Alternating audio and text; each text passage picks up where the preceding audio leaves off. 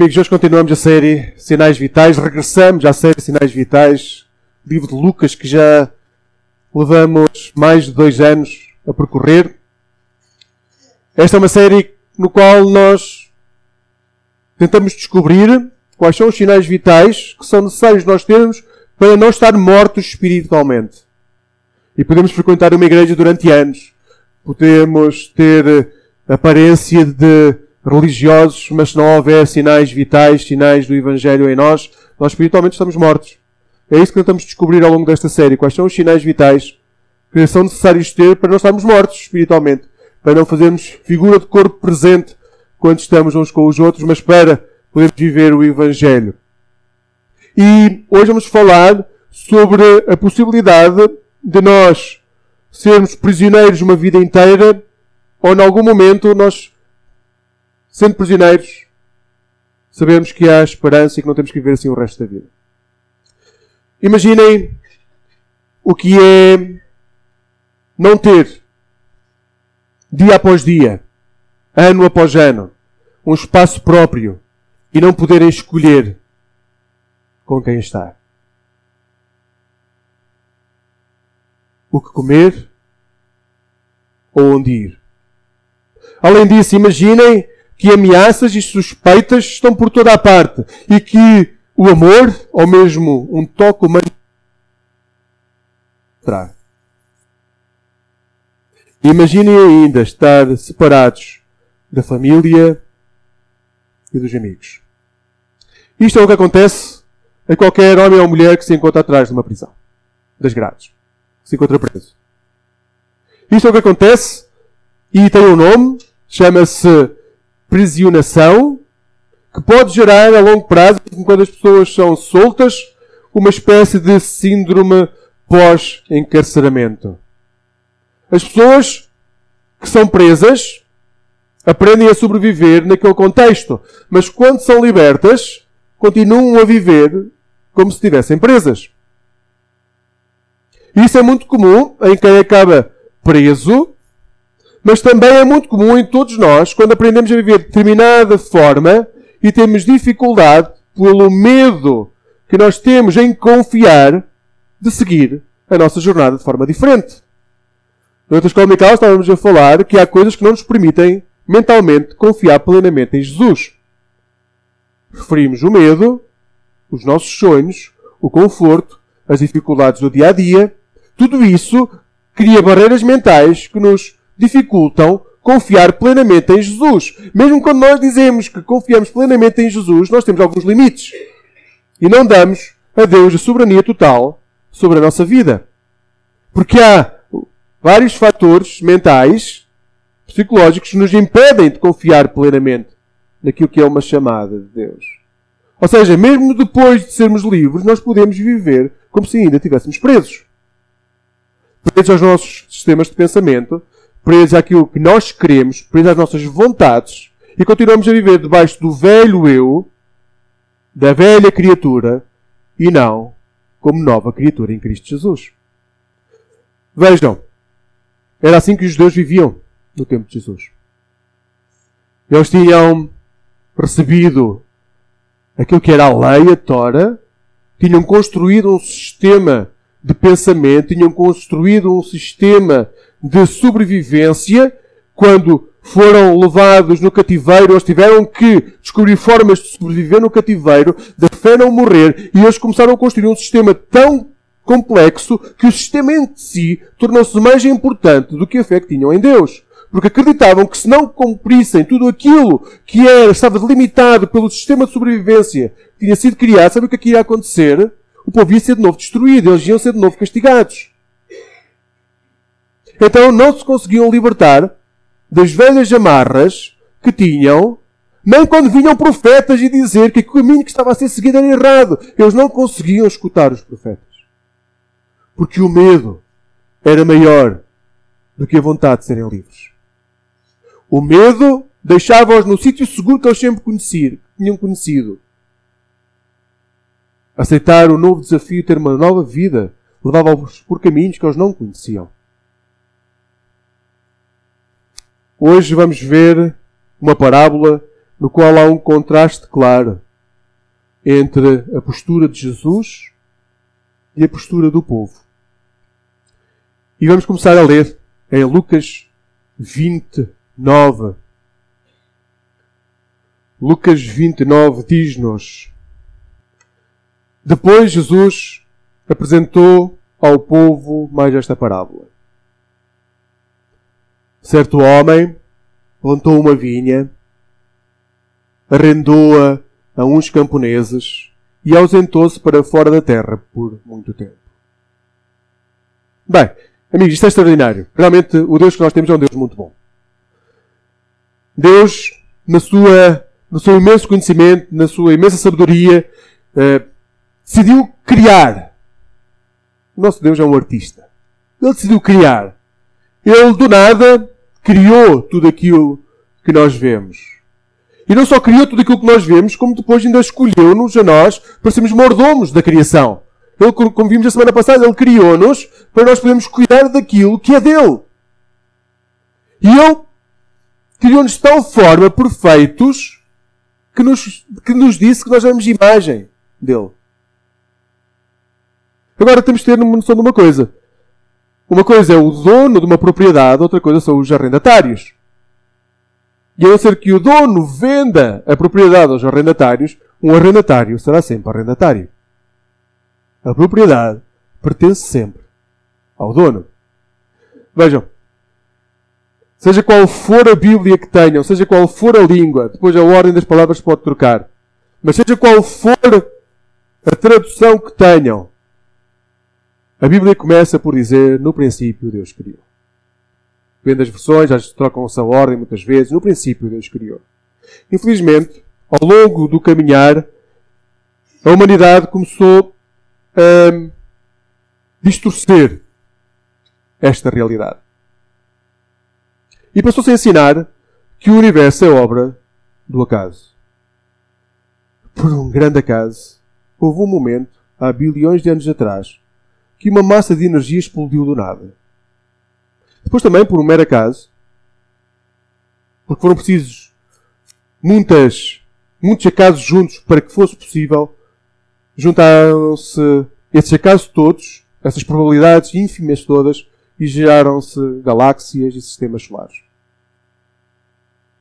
Depois, ainda por um acaso maior, as coisas evoluíram a tal ponto que a mistura desses acasos todos, e basta ver as variáveis que são necessárias para ter um universo estável, para compreender isso. Por um acaso ainda maior, num sistema solar eh, periférico, pequeno, houve uma pequena, um pequeno planeta no qual surgiu vida com inteligência. É um grande acaso. É um grande acaso. É realmente preciso que muitas variáveis para que haja suporte de vida, comecem a funcionar para nós termos vida neste planeta. Sabe, eu acredito pessoalmente que Deus criou os céus e a terra. Tudo aquilo que é visível e invisível. Na realidade, eu acredito na teoria do Big Bang. Mas debaixo de outros pressupostos. Eu acredito que Deus disse: haja luz. E uma massa de energia tão grande surgiu que o sistema como nós o conhecemos foi criado. Porque é mais fácil nós acreditarmos que tudo aquilo que nós vimos foi projetado do que acreditar que por um acaso e do nada surgiu o que quer que fosse. É preciso ter mais fé para acreditar que do nada alguma coisa se cria do que há alguém a projetar aquilo que nós vivemos. Eu acredito que Deus criou tudo. E o texto diz tudo aquilo que Ele criou era bom. Tudo aquilo que Deus criou era bom. Amigos, Deus é bom e plantou uma vinha fantástica. E colocou-nos como mordomos dessa vinha. Deus dá à humanidade tudo aquilo que, que ela precisa e criou de tal forma a humanidade que é suficiente. Na realidade, a vinha onde nós estamos é suficiente para todos. A forma como nós gerimos é outra coisa. Mas a vinha que nós temos e que Deus nos deu é suficiente para que todos tenham uma vida digna. Porque Deus é realmente bom. A segunda coisa que o texto nos diz é que, para além de Deus ser bom, Deus é também paciente. O texto diz: quando chegou a época das vindimas, mandou um criado aos camponeses para pagarem a sua parte do fruto. Mas eles agarraram o criado, espancaram-no e mandaram-no embora de mãos vazias. O dono ficou, o dono da vinha mandou outro e eles espancaram também este. Insultaram-no e mandaram-no embora de mãos vazias. Mandou um terceiro criado, mas eles feriram-no também e mandaram-no embora. O nosso Deus é mesmo muito paciente. É extremamente paciente. Sabe, Jesus recupera uma parábola de Isaías 5. Podem ler depois a parábola em casa, Isaías 5, 1 a 7, que diz que Deus preparou um terreno fantástico, numa colina super verdejante, e colocou lá uma vinha. E ele não, só isso. Melhores parreiras para aquela vinha. E colocou aquilo tudo de forma milimétrica para que aquilo funcionasse bem. Depois colocou uma torre no centro da vinha para proteção, para guardar todos os instrumentos. Mas não, só, não colocou só uma proteção no centro da vinha, colocou também um lagar onde podia depois aproveitar tudo aquilo que eram os frutos para poder criar produto bom para ser consumido. E Isaías 5 diz, mas houve um problema. Aquilo tudo, na teoria, era perfeito. Só que há um problema na teoria, que às vezes ela falha. E então aquilo que era perfeito deixou de ser perfeito, porque as uvas, em vez de serem boas uvas, saíram uvas amargas. E Isaías diz, sabe o que é que acontece? Então, Deus diz que vai abandonar essa, uh, essas uvas, que vai abandonar essa vinha, porque aquilo que foi projetado não foi aquilo que aconteceu. Foi projetado para ser um sítio perfeito, com uvas excepcionais, primeira categoria, e saiu do piorio que podia acontecer. Então Deus diz que o que vai fazer é destruir a vinha, e o texto diz vai abandoná-la, porque no seu povo só há crueldade e gritos de injustiça. É com este imaginário que Jesus volta à questão da vinha. E volta a falar sobre aquilo que é uma vinha, que é algo que Deus cria, e das pessoas que são chamadas a tomar conta da vinha. Essa vinha foi deixada ao cuidado do povo de Deus, mas eles, em vez de cuidarem amorosamente dessa vinha, não o fizeram. Então, no momento em que Deus enviou os servos, os seus servos, para acertarem com o povo aquilo que devia ser a recepção dos bens que pertenciam a Deus, o povo rejeita essa soberania. Sabem, naquela altura, quando se arrendava uma terra, normalmente entre 25% a 50% daquilo que era a produção da terra pertencia ao dono da vinha. Era esse o aluguer. Não se pagava uma taxa fixa anual, era dependia daquilo que era produzido, o dono da vinha recebia uma porcentagem, raramente inferior a 25%. E foi isso que o texto diz. Então Deus mandou uma pessoa para recolher aquilo que pertencia a Deus, para recolher os louvores, a adoração, para recolher a confiança, para recolher aquilo que era a obediência, para recolher um reconhecimento do povo de que Deus era Deus. E quando Deus enviou estas pessoas, o povo começou a rejeitá-los. A maltratá-los, a feri-los, a mandá-los embora. Deus mandou profetas a dizer: está na altura de voltarmos a ser tudo aquilo que Deus projetou que nós fôssemos. Esses profetas foram maltratados, foram rejeitados. Interessante ver que depois do primeiro criado ter sido espancado e mandado embora de mãos vazias, Deus não tem imediatamente mandado um exército para dar cabo daquilo. Imagine o que é terem uma casa e terem essa casa alugada e sempre que mandam lá alguém. Agora é por transferência bancária. Já não se manda pessoas a casa de ninguém recolher verbas. Mas as pessoas não pagam e não só não pagam, como ainda dão uma tareia à pessoa que lá vai. Faz isso a primeira vez e vocês, ah, coitado, vamos mandar uma segunda vez, vamos dar uma segunda. Não só uma segunda. Imaginem a paciência deste Deus que perante aquilo que ele vê e o que ele está a ver é pessoas que ama serem maltratadas, ele continua a mandar pessoas. Os profetas eram pessoas que Deus amava, que foram escolhidas por Deus de forma graciosa e misericordiosa. E ele manda estas pessoas ter com o povo de Israel. E o povo de Israel, em vez de os receber, de os escutar, pelo menos, maltrata-os. E Deus manda uma vez. Manda outra vez. Manda outra vez. Elias foi ameaçado por uma rainha má e teve que fugir, tal era o medo que teve. Jeremias foi lançado num poço para morrer à fome e de sede. Amós foi ridicularizado e foi desprezado. Os profetas foram todos tratados mal. E só foram reconhecidos depois de morrerem. Quando no futuro, quando passado muitos anos, começou a ver que aquilo que eles estavam a dizer era a verdade. Porque na altura foram colocados de parte e maltratados. Mas Deus não desistiu. Apesar de ver esses profetas maltratados, serem rejeitados, Deus continua um após um e continua a mandar pessoas a dizer, a clamar: voltem. Prestem a Deus a honra, o louvor, a adoração. Voltem-se para Deus. Deus é imensamente paciente, Ele esperou para que a aliança, o momento em que a aliança fosse real, finalmente restaurada. Uma aliança de amor, de consagração, de intimidade. Amigos, por algum motivo, rejeitam a soberania de Deus da vossa vida. Tenho que dizer que nós rejeitamos mais a soberania de Deus do que aquilo que queremos assumir. Todos nós. Então, descobrindo qual é a área onde não conseguem mesmo dar essa área para que seja Deus a tomar conta, seja soberano sobre essa área, a boa notícia que eu tenho para vós é que Deus é muito paciente. É imensamente paciente. Foi imensamente paciente comigo, continua a ser e é imensamente paciente com cada um de vós. E isto porque Ele nos ama profundamente e nos ama até ao osso. Vejam. O texto continua a dizer: Então o dono da vinha disse para consigo: O que é de eu fazer? Depois daquele espetáculo degradante de ver servos a serem maltratados, a virem ensanguentados, serem ridicularizados. Depois desse espetáculo degradante, Deus ainda pergunta: O que é que eu hei de fazer? Vou mandar o meu filho. Certamente a ele o vão respeitar. Mas quando os camponeses o viram, disseram logo uns para os outros: Este aqui é o herdeiro. Vamos matá-lo. E a herança dele fica para nós. Levaram-no então para fora da vinha e mataram-no.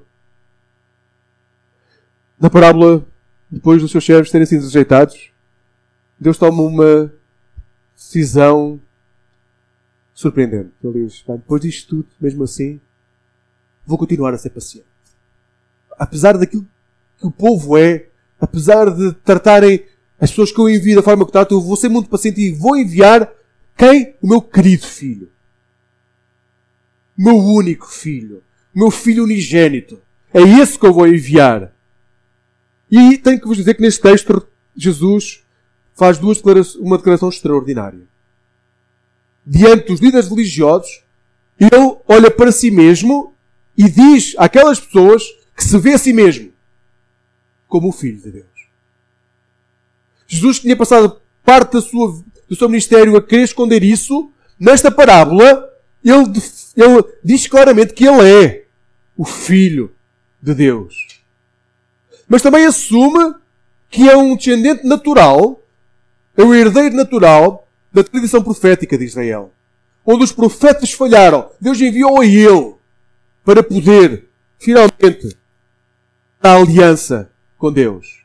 Ele vem em nome do Pai. Lembram-se? Que já não sabemos, já foi há muito tempo.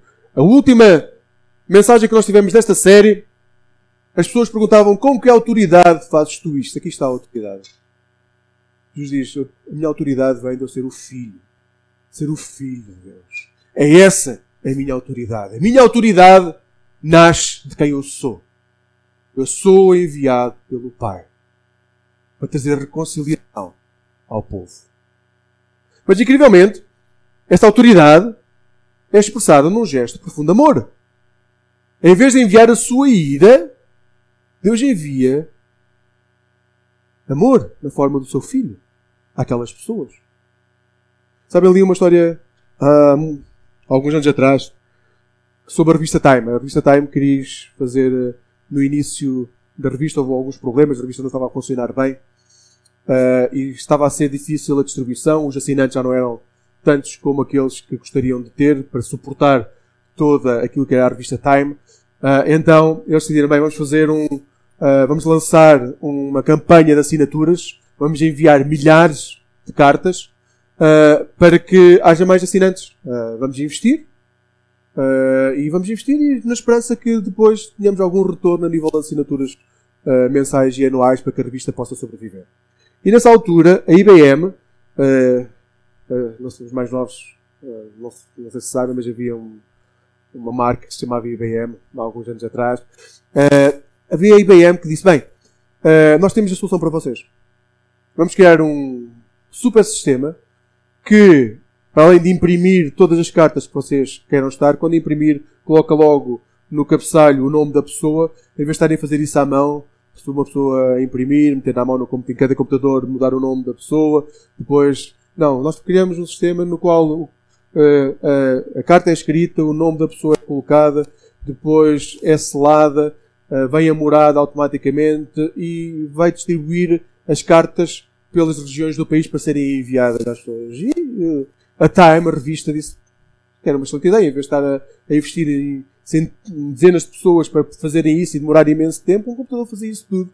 Só que como quem tem computadores com, sabe isso perfeitamente, as falhas acontecem. Então, houve um pastor, pastor, eu, acho que é de ovelhas, nunca consegui perceber se era de, de, de gado ou não, do Wyoming, um pobre pastor que recebeu 12.634 cartas. Porque o computador empancou com ele e decidiu fazer 12.634 cartas para ele. E ele começou a abrir as cartas quando as cartas chegavam. Ele nunca recebia, raramente recebia correspondência. Abriu uma, abriu duas, abriu vinte e disse. Bem, mandou uma carta de subscrição à revista Time a dizer: Eu vou me tornar membro, eu desisto. Sabem, amigos, Deus mandou em Jesus para cada um de nós milhares de cartas para dizer eu amo-te. Cada gota de sangue de Jesus naquela cruz é uma carta enviada para nós para dizer que Deus nos ama. Profundamente. E desta vez não é por erro de computação, é mesmo de forma deliberada. Ele, para cada um de nós, envia uma carta, outra carta, milhares de cartas ao longo da nossa vida a dizer eu amo. E em algum momento ele gostaria de ouvir eu desisto. Eu já compreendi. Estás a insistir mesmo. Pronto. Escusas de mandar mais cartas, eu já compreendi. Milhares de cartas a dizer eu. E quanto à cegueira espiritual, pode surgir em momentos de amor profundo os arrendatários não mataram o filho porque houve uma discussão e no calor da discussão decidiram que era boa altura. Olha, pronto, no calor da discussão puxaste uma faca e pronto. Não foi isso. Eles tomaram uma decisão deliberada, eles ponderaram. E então a pergunta de Jesus vem no texto a seguir que diz: Em face disto, o que lhes fará o dono da vinha? matará aqueles homens e arrendará a vinha a outros. Quando o povo ouviu isto, disse que queira que tal não aconteça. Jesus olhou para o povo e perguntou: Qual será então o significado desta frase da Escritura? A pedra que os construtores rejeitaram veio a tornar-se a pedra principal. E acrescentou: Todo aquele que cair em cima desta pedra ficará feito em pedaços, e aquele em cima de quem ela cair ficará reduzido a pó. Os autores da lei e os chefes dos sacerdotes procuraram maneira de prender Jesus naquela altura, porque perceberam muito bem que aquela história se referia a eles. Mas tinham medo do povo. Por fim, o que vos quero dizer é que Deus é santo. Deus é santo. Isso tem duas implicações. Deus não tolera o pecado. Deus, sendo santo, não tolera o pecado. E a segunda coisa é que Deus tem a resposta para os momentos em que o pecado parece controlar a nossa vida. Volto a dizer, Deus não tolera o pecado, e Deus tem a resposta para os momentos em que o pecado parece tomar conta da nossa vida e a nossa vida parece fugir do controle. Algo muito importante é não confundirmos amor com ingenuidade. Às vezes tendemos a confundir as duas coisas, que um gesto de amor é um gesto de ingenuidade profunda. Deus ama-nos profundamente, é isso que diz o texto. Mas Ele não é ingênuo. Ele sabe qual é a nossa natureza, Ele sabe para onde é que nós queremos caminhar, Ele sabe qual é que é a nossa tendência natural na nossa vida. Deus tolerou todas as afrontas que foram feitas ao longo da vida. da vida do povo de Deus. Ele tolerou tudo. Ele tolerou que os servos fossem maltratados. Ele tolerou que eles se afastassem. Que ele tolerou a forma como o povo foi, se tornou um povo idólatra. Ele tolerou tudo isso. Ele tolerou todas as afrontas. E acabou por enviar no final o seu filho. O seu filho amado. Que acabou por ser morto. Na mão daquelas pessoas. Deus foi tremendamente paciente e foi longo o processo de tentativa de redenção. Ao longo de toda a história, Deus tentou que o povo fosse redimido. Mas então aquelas pessoas rejeitaram o seu filho, que era da mesma natureza do pai, que era exatamente igual ao pai. E nesse momento ficou claro que queria haver consequências atrozes. Amigos, tenham muito cuidado. Nós podemos rejeitar Deus. Nós podemos rejeitar Jesus. Mas há consequências na nossa vida. O Deus que se aproximou do povo em amor tinha acabado de chorar sobre a cidade. Porque Jesus dizia: Como é que é possível que em vez de compreender o amor que eu vos trago, optem pela guerra? Como é que é possível que não vejam o grande amor que eu vos trago? A pedra principal tinha sido rejeitada. A pedra que iria suportar o edifício tinha sido tirada e o edifício desmoronou. Como desmorona a nossa vida quando nós tiramos a pedra principal. Como desmorona as igrejas quando nós tiramos a pedra principal. Como desmorona uma sociedade quando nós tiramos a pedra principal. A pedra principal é aquilo que dá suporte, é aquilo que dá valores, é aquilo que dá visão, é aquilo que dá noção de meta. E quando essa pedra não existe, nós desmoronamos. Deve ficar claro que Deus não tolera o pecado e que há consequências terríveis quando nós negamos Jesus na nossa vida. Quando queremos seguir o nosso caminho e não damos autoridade a Jesus sobre nós, nós acabamos por o crucificar também. E isso Deus não tolera. Amigos, eu não estou a falar dos pecados que cometemos todos os dias. Que reconhecemos, sobre os quais choramos, sobre os quais nos arrependemos. Não estou a falar sobre esses pecados. Estou a falar daquele pecado que é uma clara afronta contra a vontade de Deus. Todos nós temos pecados diariamente. Uma coisa que nós dizemos claramente é que nós somos pecadores. É isso que nos define como cristãos. Nós somos pecadores. O problema é quando nós não reconhecemos sequer que pecamos. E queremos que Deus não esteja na nossa vida. Crucificamos Deus e deixamos-lo na cruz a sangrar. É esse andar de vida que crucifica Jesus. Corações duros, xenofobia, racismo, capacidade de matar o nosso próximo com julgamento. São, eu não estou a falar de pecados diários que são, eh, que surgem por, por não conseguirmos controlar a nossa vida, mas por decisões conscientes de valores. É quando nós pegamos em Jesus e colocamos-lo naquela cruz e deixamos-lo a sangrar porque não somos capazes de defender os valores do reino. Isso Deus não quer. Isso é um ataque contra o Espírito. É o único pecado que a Bíblia diz que Deus não tolera. Mas a história não acaba aqui. Porque o texto também nos diz que a morte não é o fim. É que mesmo nesse momento em que a pedra principal é rejeitada, essa pedra continua a ter poder de transformar a vida. Amigos, nós já não somos prisioneiros do pecado. Não porque sejamos, não sejamos pecadores, mas porque a pedra principal, que é Jesus, já mudou o decorrer da história ao longo do corredor da galeria da Academia em Florença, que leva ao famoso David Michelangelo, erguem-se quatro imponentes estátuas esculpidas por Miguel Ângelo, denominadas, depende das traduções, prisioneiros ou escravos. Estas são quatro estátuas feitas do melhor mármore que havia, que era o mármore de Carrara, e o próprio Miguel Ângelo foi à pedreira escolher porque as pedras não podiam ter defeito nenhum. Ele escolheu as pedras e começou a esculpi-las. Elas tinham de ser perfeitas. O próprio Miguel Ângelo acaba por dizer, em relação às esculturas, eu não as crio. Elas já estão na pedra. E o meu trabalho como escultor é usar o meu martelo e o meu cinzel para libertar os prisioneiros da pedra. Na realidade, essas quatro estátuas nunca acabaram por ser acabadas, porque o Papa que as tinha encomendado depois achou que havia outras estátuas mais importantes Miguel Ângelo tinha que, terminar, tinha que terminar. Porém, estas estátuas inacabadas acabam por nos recordar que Jesus é a pedra principal e que cada um de nós só pode deixar de ser prisioneiro no momento em que nascer dessa pedra. Quando Jesus for a pedra principal da nossa vida, nós poderemos nascer verdadeiramente como criaturas novas e perfeitas. Amigos, já não somos prisioneiros. Não temos que ver com o síndrome pós-encarceramento. Não temos de viver como se o nosso passado fosse a única coisa que existia porque nos faz sentir seguros. Nós somos pessoas livres. Nós não temos que matar o filho do dono da vinha. Nós não temos que sacrificar os mensageiros.